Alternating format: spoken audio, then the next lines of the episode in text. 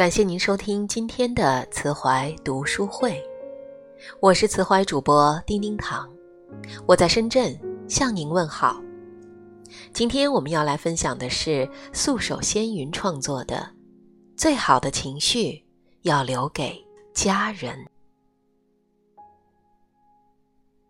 我下班回家，走进小区，刚刚拐进十二号楼，看到山栏边站着六楼的张姐，正低头欣赏灿烂的三色锦。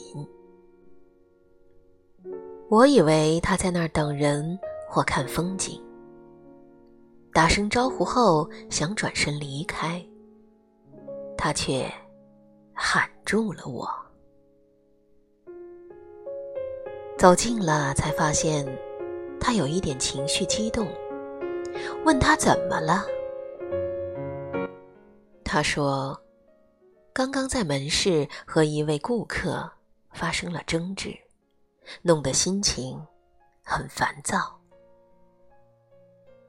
张姐在小区不远处的装饰城开了一家品牌卫浴店，她很会做人，再加上性格也很温和。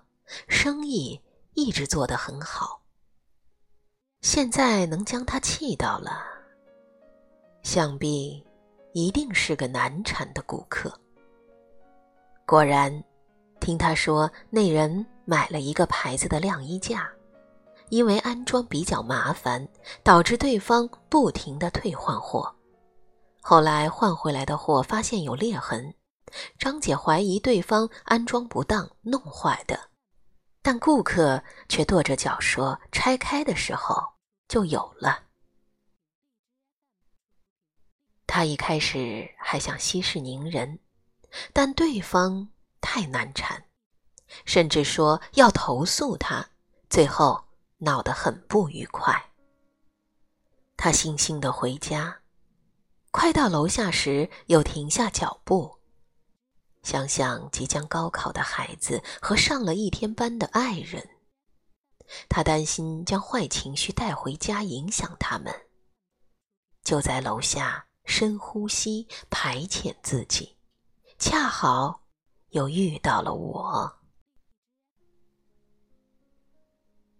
有很多人在外面受了气，喜欢将情绪转移，回家后逮住爱人一通的唠叨。遇到明事理的，或许能得到几句安慰；但如果遇到对方心情也不好，很容易引发一场战争。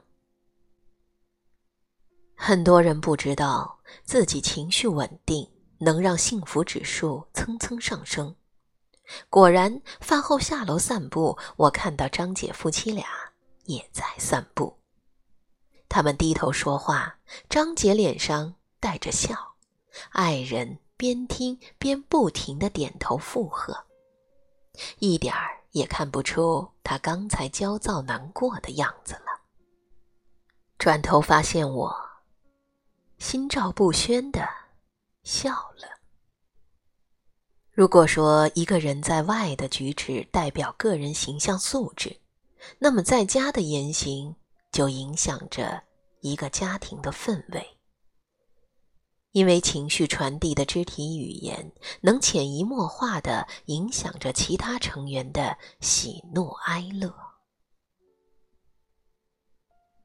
那天，朋友出国近一年的孩子要回国了，他很早就去了超市购物。一贯节俭的他，买了很多的时令水果、海鲜和肉类蔬菜。回到家后，他更是紧张忙碌，从凌晨就开始将屋子收拾得一尘不染。角落里放满了蝴蝶兰，音响里循环播放的是儿子最喜欢的薛之谦的歌。儿子进家门时，他忙得没取下围裙，就激动地从厨房里奔出来，却不料儿子因为舟车劳顿。在机场打车时和别人闹了不愉快，情绪很低落。饭吃的特别少，对他也没有那么亲近，他瞬间失落了很多，却无力抬高孩子的兴致和食欲。见了我们，他一个劲儿的指责自己没用，做了那么一桌子菜，儿子却吃的很少，很少。想想真是难过。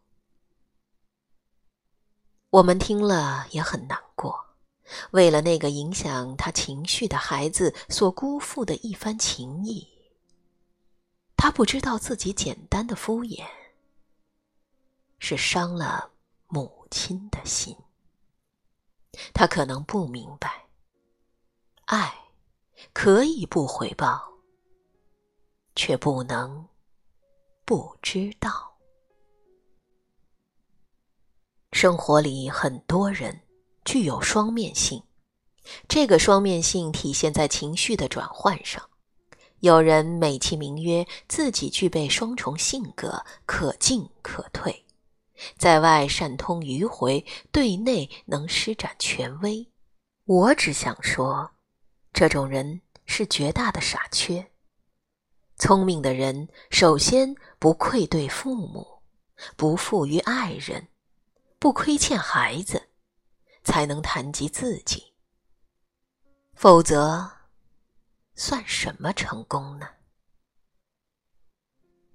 却仍有很多人做反。了。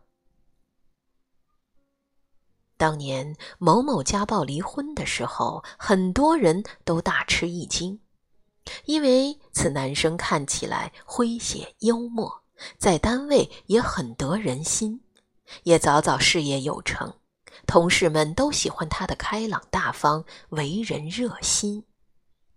后来才听他的妻子说，他是一个情绪极不稳定的人。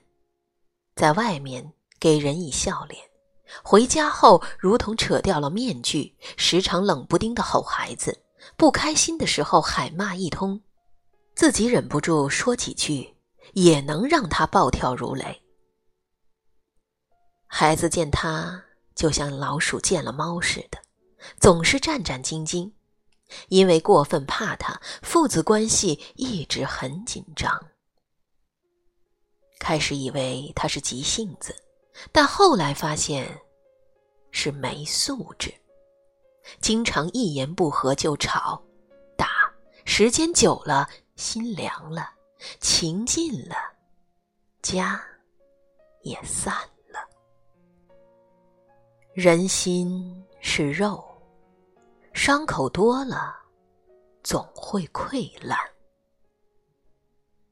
周国平老师也说过，对亲近的人挑剔是本能，但克服本能，做到对亲近的人不挑剔，是种教养。我们要警惕本能，培养教养。所以，对待外人和陌生人的彬彬有礼，有可能只是一种处事的圆滑与世故。而将好情绪留给身边最亲的人，才是深入骨髓的教养。经常有女人在一起讨论，什么样的男人最适合结婚。其实这是一个仁者见仁、智者见智的问题，因为过分精明的男人未必宅心仁厚，过于老实的男人也未必睿智通达。事业心重的人可能顾不了家，而八面玲珑、交际万强的男人，又非普通女子所能 hold 得住的。但大多数正常的女性都想挑一个对自己好的人，这一份好包括温柔体贴的性格，因为好性格的男人大都情绪稳定，不会无缘无故的发脾气。能管理好自己，还能抚慰女子容易受伤的小心灵。